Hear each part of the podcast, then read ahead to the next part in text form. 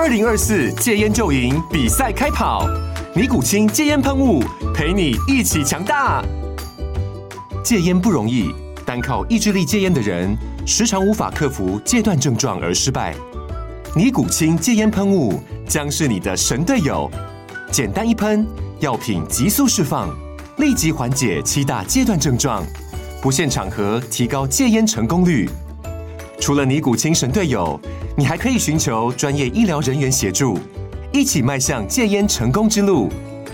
尼古清戒烟喷雾，用科学方法戒烟，请咨询全台各大药局及戒烟门诊。本广告由尼古清戒烟喷雾、卫部药书字第零二七八三五号提供。嘉安嘉护股份有限公司，台北市中山区民生东路三段二号十楼，北市卫药广字第一一三零三零一九零号。尼古清戒烟喷雾，相伴每个新开始。天哪，时间不够，事情老是做不完，怎么办？别担心，就让高校人生商学院每周陪你充充电，找到方法不抱怨。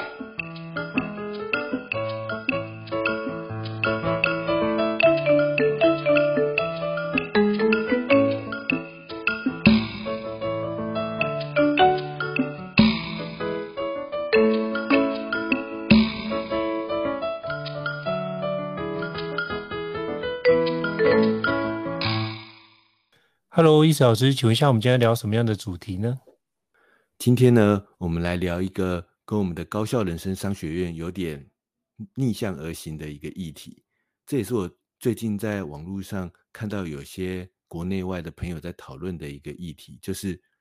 生产力上瘾的这种现象。当然，这个议题其实在很多年来一直都会有人提出来，一直有人去讨论。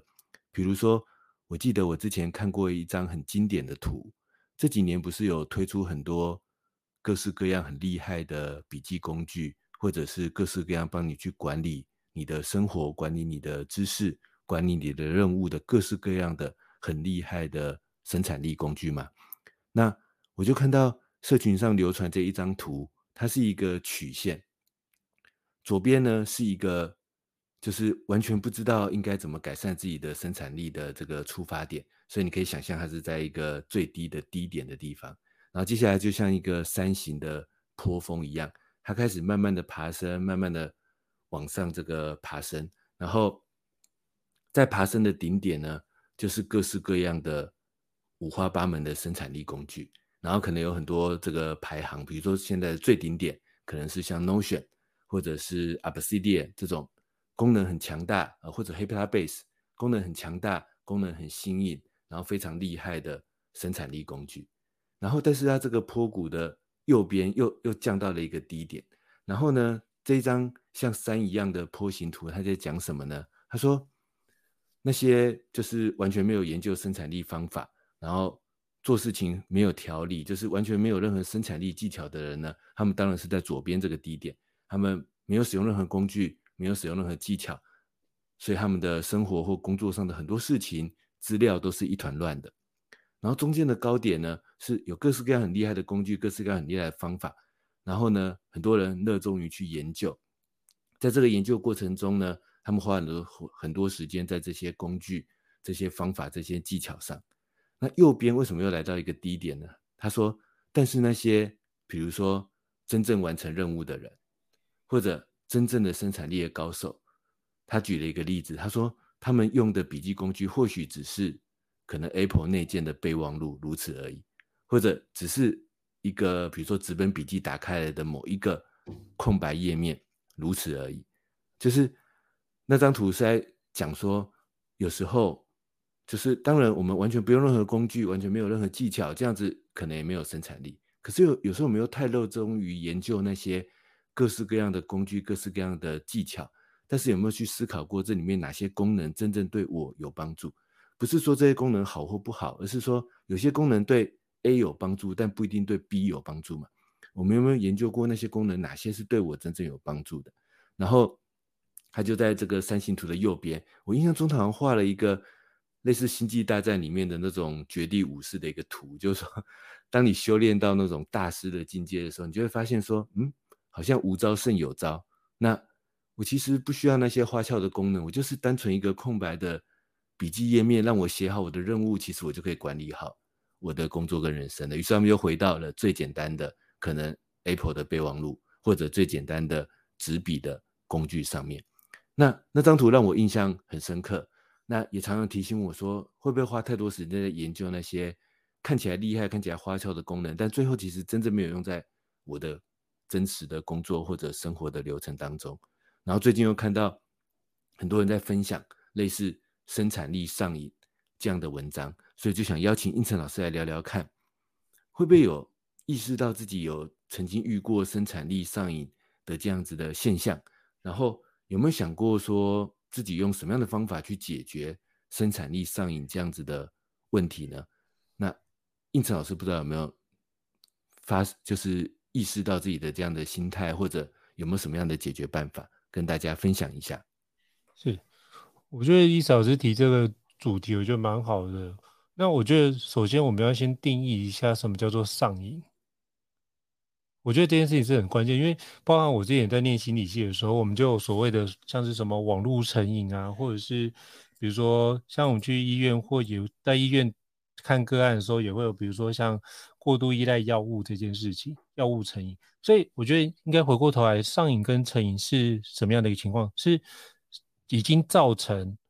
我们个人的其他的困扰的存在。比如说，你可能太过着重在工作上面，就忽略了家庭，忽略了健康，就拼命的工作，可能因为这样影响了睡眠，然后导致你可能比如说九九六，或者是更夸张的，比如说九九七，就是早上九点工作到晚上九点，然后一周七天。这样的状生活状态吗？那如果是这样的话，那表示它已经影响到你的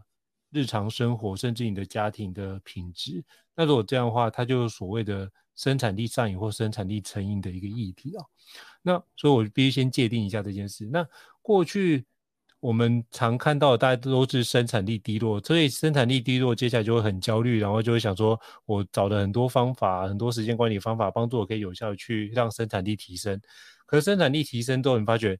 那如果提升之后，我发觉我的事情还是做不完，怎么办？我们就会用最原始的一个状态，就是我要么就是增加更多的时间去工作，那基本上就是俗称的加班的方式去把这件事做完。那人一天只有二十四小时嘛，那你这边多花点时间工作，是不是另外一个地方就会少了时间？那比如说你在工作多花点时间，那你家庭势必会比较少时间，那你可能又没有体力去负担同样的品质，或是更好的品质，那你就会变成说你会牺牲掉某一个层次的一个议题。那这样的话就会出现你的生产力不平衡的一个情况。那再就是我们可能遇到就是生产力成瘾，就是我们可能发觉哇，很多事情都是效率至上。那比如说你在对家人或者对小孩在沟通的时候。你还是使用效率至上的方式，你会发觉好像家是一个讲不是讲理的地方，而是需要用不同的感情去做一个酝酿。那那时候你的效率至上可能就没有用。那所以你用效率至上来做这件事，可能是一个事倍功半的一个情况，或者是你只专注在你的事情，而去忽略掉整个整体要做的一个环节，这也不是一个高大局为重，或者是。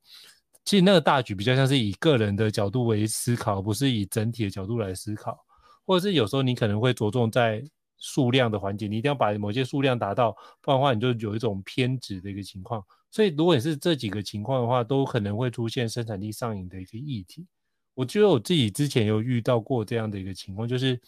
我希望可以达到一个完美的状态，就是觉得自己做某些事情就是。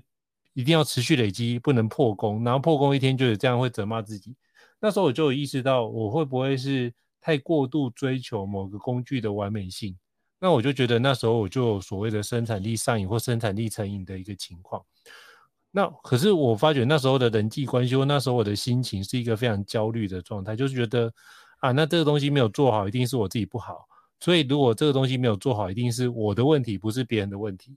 我都会用一个内归因的方式去看待自己，所以就会在没有做到的时候，就会在内心自责，然后就会在内心批评自己说：“赵胤丞，你怎么可以这样子呢？怎么没有把它完成呢？你不是都会顺利完成这件事情吗？”那我反而觉得这样子的状态会让自己呈现在一个很焦虑的环节之中，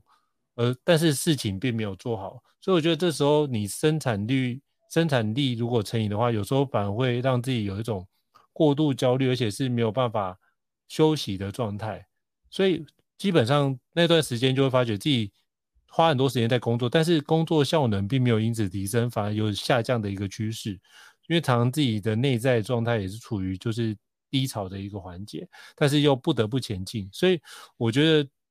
那时候我就意识到我该停一停休息。那也是我一个好朋友跟我说：“诶，你这样这样不行哦，你应该要停下来休息一下。不然的话，我觉得你这样长期下来是没办法度过长期的一个状态。那基本上你就是用短期冲刺在过长期的生活，这样的话一定会到哪一天身体出了毛病，到时候就后悔莫及哦。所以我那时候才意识到自己对于生产力这件事有太。多的一个执着的存在，就一定要把原来的原则，比如说今日事今日毕，那或者是把所有的收件夹都完全清空，才叫做清空，才叫做今天的收件夹是完全的达到我目前的标准，或者甚至是说达到书里面的完美的一个标准，都用这个方式来要求自己哦。那时候我就意识到我自己可能会有生产力成瘾的状况，那我现在反而是调整一下不同的角度，就在于。我明白这件事情要做，那我可不可以发觉给自己多一点的弹性的空间？所以我觉得现在比较多的是有一个十分的弹性，就是以前可能要要求自己做到一百分，可是我觉得现在我都会要求自己只要做到大概九十分的状态，那有十分的环节我可以做一些弹性的调整。如果做到有时间的话，那就多做到可以做到。九十五、一百，那没问题。可如果时间不允许，或自己觉得好像没有必要做那个程度的话，那放过自己一马又如何？我觉得让自己放过自己一马这件事情，就是一个生产力上瘾一个非常好的缓解方式哦。就是就算自己没有完全达到也没关系，那也不要去责备自己，就说没关系，我还是有在前进。只要我在前进的道路之上，我都可以顺利的去把很多事情有效去推进。那我觉得这样也很好。所以我反而觉得是，你一定会经过生产力低落的状态，也一定会经过生产力成瘾或生产力上瘾的状态。然后经过这两个低谷跟高峰之后，你会从中间找到另外一个平衡，就是生产力的平衡，而且是你内心跟自己的生产力一个平衡的过程。但这个平衡过程也是一个动态，就是。一段时间之后，你就会循环进入生产力低落，或是生产力成瘾，然后又回到你的平衡状态。因为我们的年纪在增加，我们的周遭的生活环境也会在增加，所以它是一个动态的一个环节，所以它并不是一个静态。所以你可能三十岁做的生产力平衡，跟四十岁所做的生产力平衡，这不太一样。我觉得可以根据当时候我们着重的一个重点来去做一个平衡。那我那时候在思考这件事情的时候，我就会思考一个很重要的环节，就是搭配那个之前那个。中村宁雄先生的那个，他是那个那曼陀罗思考法的一个专家嘛。那他之前有做做一个叫做百年计划，就是每十年计划有一个九宫格的一个方式帮你做进行。我现在我就发觉，你可以搭配那个九宫格，每十年一个计划的一个阶段，搭配你应该分多少的比例在其中，然后把你的能力或者是本精力。把它分散开来，那你就知道说你的生产力应该把重心放在哪个地方。那如果你三十岁有某些地方要做的一定要一百分，可是你到四十岁你发觉，哎，好像那个地方只要八十分就够，你就会逐渐的去放过自己，而不是一直都一百分的方式去要求。所以我觉得那个是一个动态的过程，在于我们自己也在长成长，或者是我们自己也在变老的一个情况，那就是一个生理的情况，或者是我们在比如说。孩子会变大，那我们可能逐渐的年龄也渐长，那就会逐渐的往中年的地方去迈进，或者甚至之后往老年地方迈进。那我们的节奏，生活节奏也会不太一样，所以我们不能一直用三十岁的生活节奏来要求自己七十岁一定要达到一样的情况。我觉得这也是一个不切实际、不合理的一个幻想。所以，如何让自己不要去用之前的角度，觉得我以前就是怎么样怎么样怎样，为什么现在没办法呢？我觉得，像我最近才跟朋友聊到，就是好像我们现在已经没办法像十年前或是十五年前这样全力冲刺，我会了解到，就是彼此的阶段不一样，所以我觉得那个生产力是我们要接纳自己的状态，让知道自己我们也在成长，我们可能有不一样重点的一个面向去展开，而不是只是聚焦在那个生产力的过程。我们可以用更高的一个角度看待自己，除了我们自己的健康，除了我们的生产力之外，或家庭或者是其他的面向，要不要做个兼顾？我觉得这是一个相对完整的一个生活状态。所以，我们不能只聚焦在生产力。如果你是生产力成瘾的话，就表示你的。焦点只在生产力这件事情上，你用生产力的好坏去判断自己成功或失败，那其他的环节都没有去做很好的仔细的思考。可是，如果我们的阶段或者是阶段每个阶段都有不一样的功课的话，其实它是一个多元的角度，我们应该用更宽广的一个角度来思考不同的面向。那或许我们可以建立一下，就是先有个明确的认知，就是不要让我们自己被生产力的多少给定义自己的人生。第二部分是我们要明确知道我们的人生有多个面向，那这多个面向，我们所追求的是哪几个？在不同年龄阶段，我们在哪几个阶段需要着重的面向是分别是哪些？我觉得这要有一个明确的一个理解。当这有个明确理解之后，那你就可以透过你未来十年、二十年、三十年要过什么样的生活去做个调整。我觉得这样就可以降低生产力上瘾或生产力成瘾的一个状况。那不知道亦慈老师有没有什么样的一个回馈或什么样的补充呢？我觉得应成老师刚才分享的这一段有两点我非常认同，而且希望把这个重点抓出来，再跟听众朋友分享一下。第一个就是生产力本身不是我们的真正的目标。虽然我们叫做高效人生商学院，虽然我跟应成老师常常分享可能时间管理或者提升效率的各式各样的技巧，但它背后真正的终点还是我们想要完成某些工作跟生活上的梦想、目标，或者是专案，或者就像应成老师说的，可能就是让我们自己或者我们身边的家人朋友过得更开心，过得更幸福，也不过就是如此而已。生产力只是其中的一种手段而已。但是在生产力的上瘾的过程或者成瘾的过程当中，我们可能会不小心把生产力这个手段本身当成我们的目标。而这时候是我们需要有所警觉的。那因此，老师刚才的分享的第二个，我觉得很棒的一个重点，就是它可能是一个过程。就像我们有时候会处在一个什么都不想做、生产力比较低落的状态，而这时候当我们有有一点自觉的时候，就会想要赶快采用一些生产力的这个手段，把自己的生产力提升出来。那但是很有可能又过一段时间，我们会发现。可能过度的追求生产力了，我们又需要在这边适度的给自己一些弹性，适度的给自己一些空间。它可能会是不会是一个永远处在一个固定的状态，会起起伏伏的。我们需要不断的去调整。我也非常赞同应成老师这样子的一个分享，就是我们要把它想象成是一个一直在调整的过程，而不是一个固定的状态。而从这里出发，我就想说，那我就来分享一些具体的真实的例子，我自己的。这几年来，我意识到我生产力成瘾的时候发生了什么事情。那我做了什么样的调整？那或许假设有些听众的朋友，你可能刚好也陷入这样的困境，比如说研究了很多生产力方法，研究了很多生产力技巧，但发现好像哪里不对，好像少了什么。那我们来看看我的一些真实的例子，然后我做了什么样的调整，给大家一些参考。我想举四个例子，虽然这样一讲好像等下讲很久，我尽量讲的这个简单具体。就是第一个就是说，在生产力上瘾的过程中，我觉得第一个我自己也很容易陷入的迷失，就是误把行动当成目标，像刚才提到的误把手段当成我们的终极目标。第二个，应成老师刚才也有提到，我觉得很棒的一点，效率至上真的对吗？我们要追求的是效率这件事情吗？第三个就是。我们很容易在生产力成瘾的过程中，其实背后面对的是一种竞争的压力跟资讯的焦虑。这时候要怎么样去舒缓它、克服它？第四个，对于我们这些追求生产力、也希望自己有生产力的人，我们可能常常会不小心过度的计划，而过度计划常常会不小心让自己陷入到一个更僵化、更僵固，然后甚至更有压力、更痛苦的过程当中。这时候如何去减少？过度的计划呢，我就来分享几个自己真实遇到的例子。第一个，误把行动当成目标这件事情，我自己也可以说是常常遇到。比如说，我早年在写电脑文物部落格的时候，那时候很喜欢研究各式各样的生产力工具，各式各样的数位工具。然后每次看到什么很新鲜的功能，我就想要第一时间的去介绍它，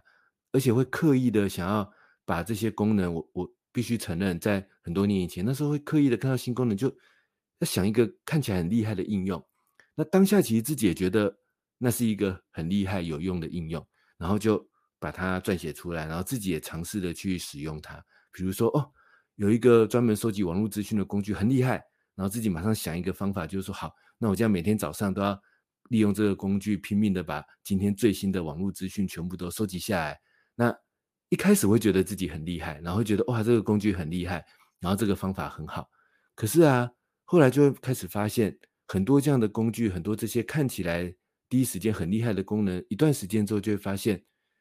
第一个自己慢慢没有坚持下去，第二个慢慢就不太想去做它了。那这时候我就给自己一个反思，就是说，为什么我会觉得我坚持不下去？为什么我会不想去做它呢？有些朋友的想法会觉得是自己不够坚持，但我的想法是，一定背后有某些原因让我做对这件事情失去动力。那后来久了之后，我就发现，其实答案也很简单，就是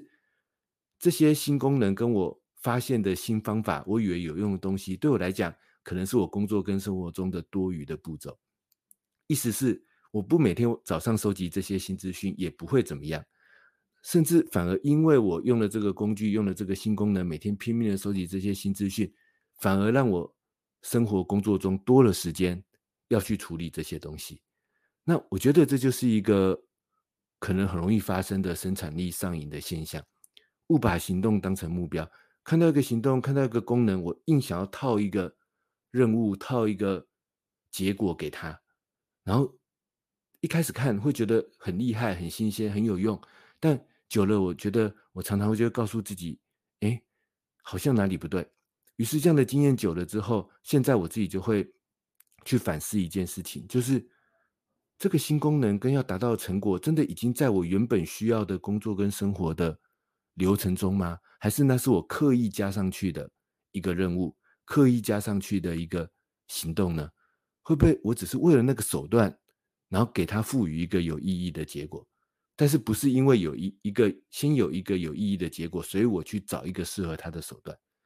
我觉得这两者是很不一样的。所以我觉得这是我自己写了部落格很多年之后的一个反思。所以我现在写文章的时候，我都会花更多时间。即使我不是第一时间发表，我都觉得算了，没有关系。但是我想要花更多时间，让它真的变成我的工作生活中的一小部分的时候，我再分享出来，因为那是我真正可以纳入我的工作流程当中的东西。因为我自己也不想要，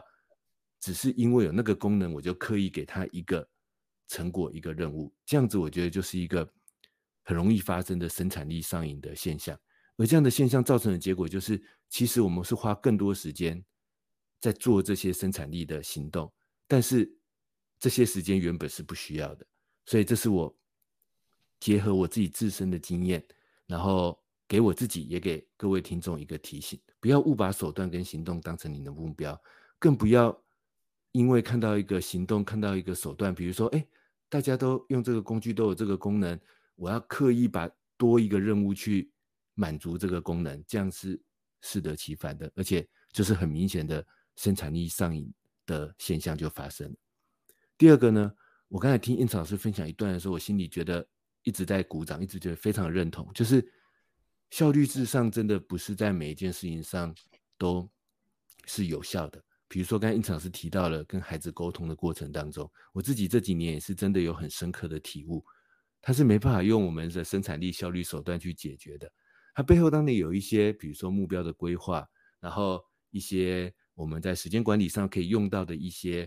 方法，但是它不会是靠着生产力技巧去完成这件事情。比如说，我早期一开始的时候就想说，哎，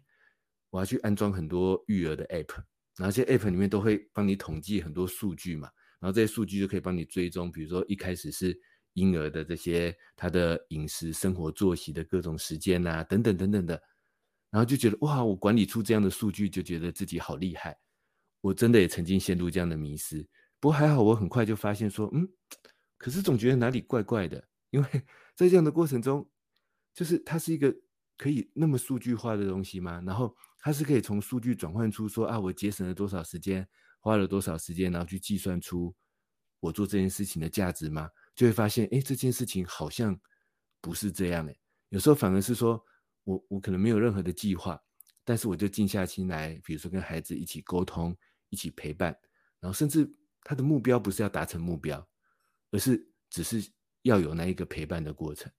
可是这时候他就不是一个效率跟生产力的这样的思维。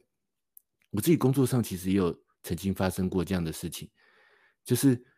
很多年以前，那时候我刚刚开始办一个活动，然后那时候真的是一个效率至上的思维，就是说我怎么把这件事情做得最精简，怎么把这件事情做得最有效，然后可以节省大家最多的时间。包括节省工作人员最多的时间，然后把它做出来，然后做出来之后，那个活动其实也很成功哦。只是啊，我在活动之后收到了一个来参加的学员跟听众的回馈，他的回馈里面说，他说，嗯，就是活动里面我们分享的内容，他觉得是很不错的，可是他觉得这个活动有很多细节，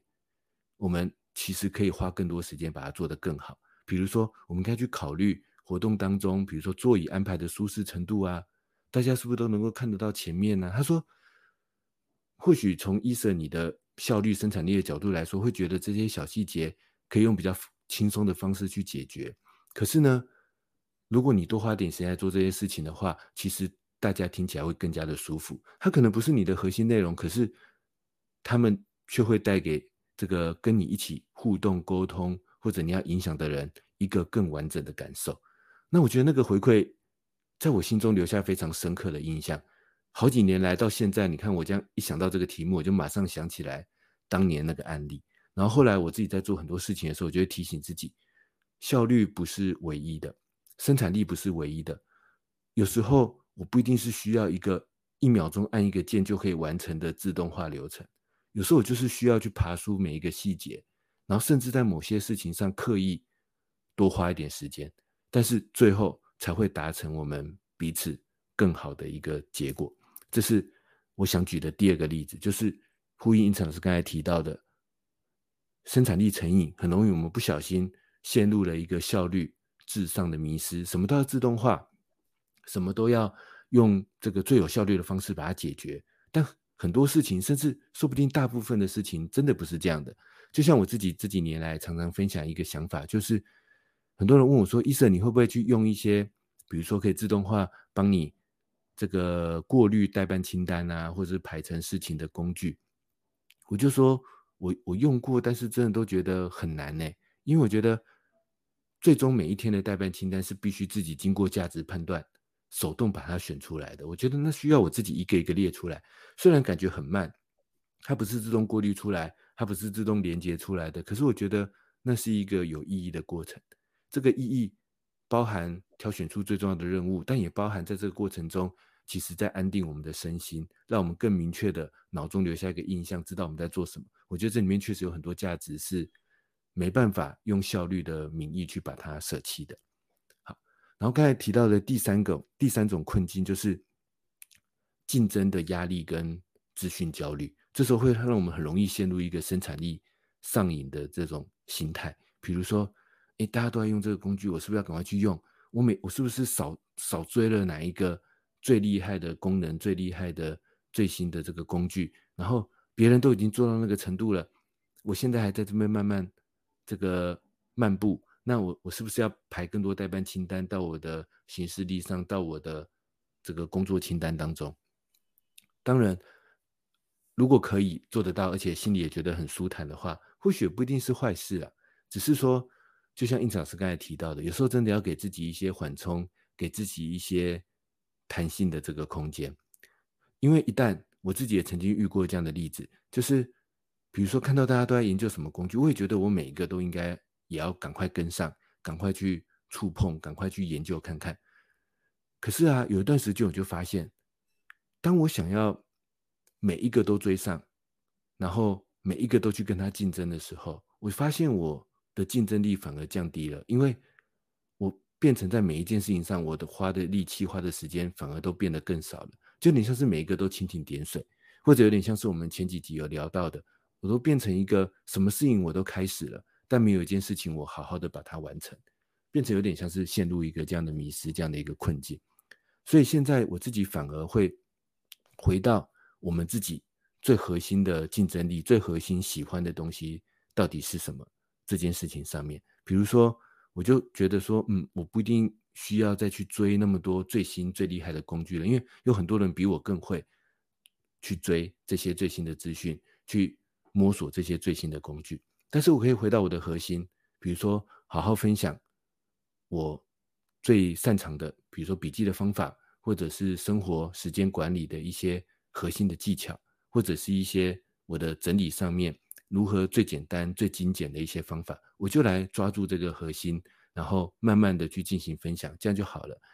告诉自己说，这才是自己核心的竞争力。那我宁愿把时间多花在这些自己更核心、更有价值的事情上，去减缓那种竞争的压力跟资讯的焦虑。然后最后一个就是减少过度的计划。我自己以前呢、啊，也是一个很喜欢把每天的待办清单都排得非常的满的人，只是最后就会发现说，这样子一来，排的时候是觉得很开心，可是最后要花更多时间调整，因为基本上一个人每天你能做的事情就是那样嘛，时间就是那样，所以一旦排了过多的事情，做了过度的计划，这过度的计划也包含在一件事情上。想得太太多，想得太这个怎么讲？想得太完整。那虽然说想得太完整也不是不好，但我的意思是说，光花在做计划上，可能就花掉我们很多的时间了。可是这时候，等到真的要做的时候，你就发现还是需要东调西调，还是需要不断的进行很多很多的变动。而这时候就会，我有一天就反思到说，嗯，可是这样我会不会花在排待办清单，或者？光花在做那一个目标的计划上，就花掉太多的时间了呢。所以我前两天还写了一篇文章，我说我后来发现写笔记真正的核心，如果要我只能选一个，然后去掉那些不一定一定要的功能，不一定要的一定的整理方法，我觉得写笔记最重要的核心只有一个，就是我能不能写出下一次要做什么的行动，这样就够了。那这样就起码可以帮我这个任务继续下一次再推进下一步。那做完之后，再想出下一步，再继续推进，其实就可以让自己持续的在一个推进的道路上。所以我觉得第四个提醒，后来呢，我每天的待办清单，我就是列今天要做的几个大方向的任务是什么，然后要做的时候呢，再去任务里面去看他的任务笔记的下一步行动去推进。我不会刻意的去排，比如说几点几分要做什么行动，几点几分要做什么行动。我以前真的会。我曾经有试过这样的方法一段时间，但最后就是发现，因为时间的变动有时候不在自己的掌控上，最后就会每天还一直要在调整那个时间。比如说原本排在早上做的做不到怎么办？排到下午做，再做不到怎么办？排到明天，排到后天，就变成花更多时间是在调整这个行动的过程，或者花很多时间在做一个计划。那做的时候觉得很有成就感，很满足。那但是做完之后，一个是不一定想做，然后第二个就是做完计划之后，真的要推动了。变来变去，于是花很多时间去改自己原本做完的计划。后来我就发现说，其实就是推进下一步行动就可以了。啊，一个任务很模糊，一个任务一个问题很难解决，无论如何先推进下一步行动，那就会再有下一步，再有下一步。那我用这样的心态来帮助自己减少过度计划的这种生产力上瘾的心态，因为这时候很容易陷入一个一直在排计划，一直在改计划，或者。一直在自己的一个完美的生产力工具上做出很厉害的计划表，但是真正的任务没有完成。那这是我跟大家用我自己真实的例子，然后跟我调整的经验跟大家分享的四个，我觉得可能我自己遇过，可能大家也很容易遇到的四个生产力成瘾的可能的这个例子。一个是误把行动跟手段当成目标，一个是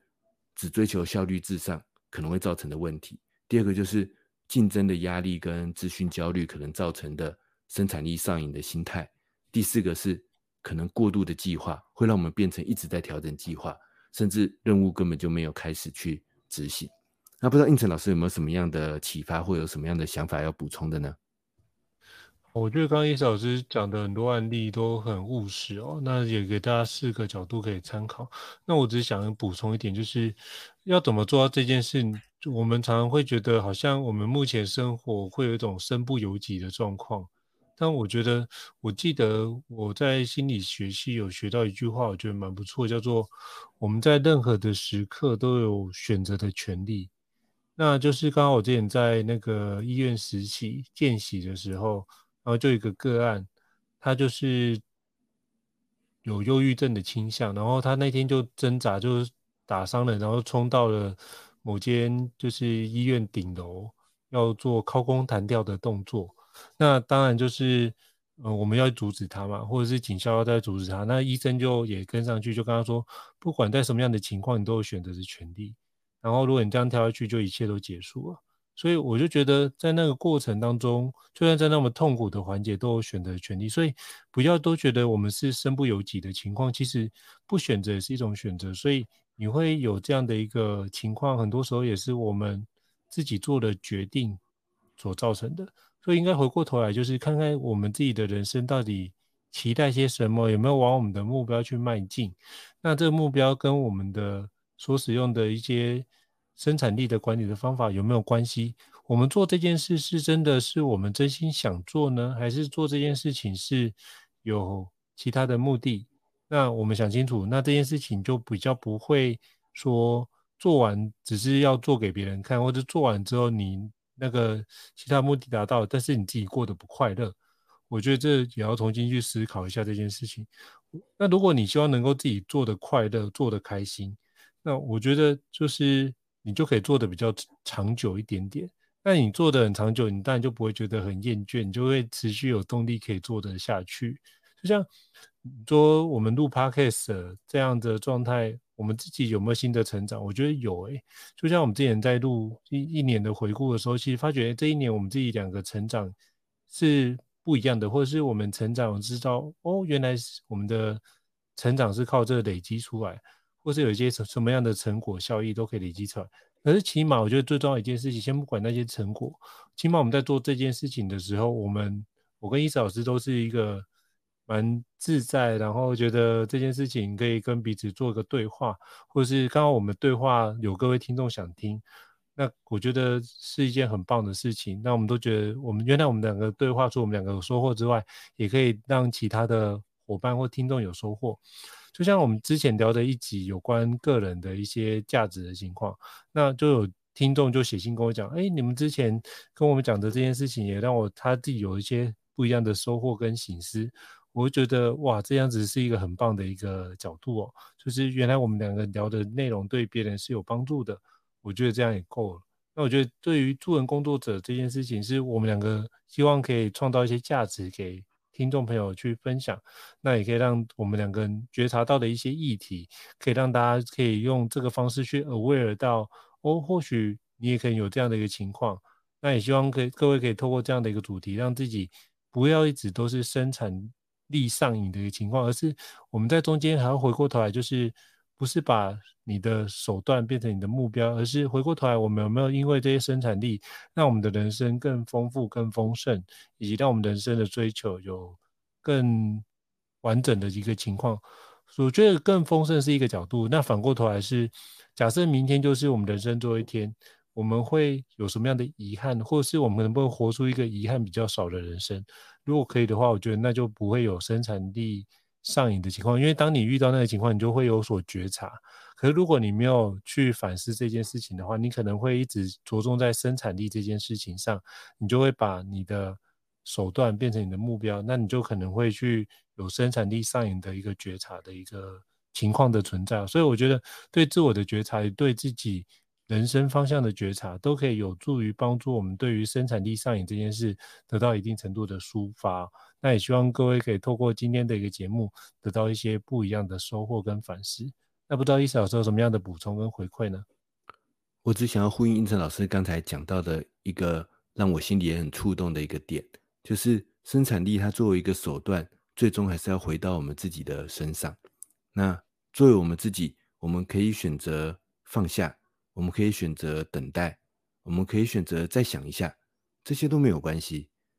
那因为这整个人生是我们自己的，我们自己为自己负责，自己为自己选择。那我觉得从这样的角度去出发，我们就可以去放下或许很多生产力的执着，然后找到自己真正让自己觉得心满意足的目标到底是什么。我觉得这样才是真正有效的高效人生。那这是我一个简单的回馈。好，非常感谢伊斯老师的补充哦。那如果各位听众觉得高效人生商学院不错的话，也欢迎在 Apple Podcast 平台上面给我们五星按赞哦。你的支持对我们来说也是一个很大的鼓励。那如果还想要听的主题，也欢迎 email 或讯息让我们知道，我们陆续安排时间来跟各位听众做分享。再次感谢伊斯老师，那我们下次见，拜拜。大家下次再见，拜拜。高效人生商学院，掌握人生选择权。